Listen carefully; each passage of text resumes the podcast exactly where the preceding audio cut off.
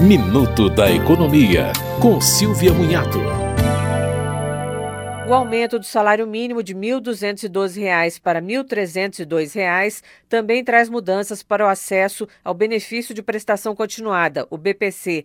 O BPC é pago aos idosos com mais de 65 anos e pessoas com deficiência que comprovem baixa renda e têm o valor de um salário mínimo. É preciso comprovar renda por pessoa da família inferior ou igual a um quarto do salário mínimo ou seja, a soma dos rendimentos dividida pelo total de pessoas da família não pode superar R$ 325,50.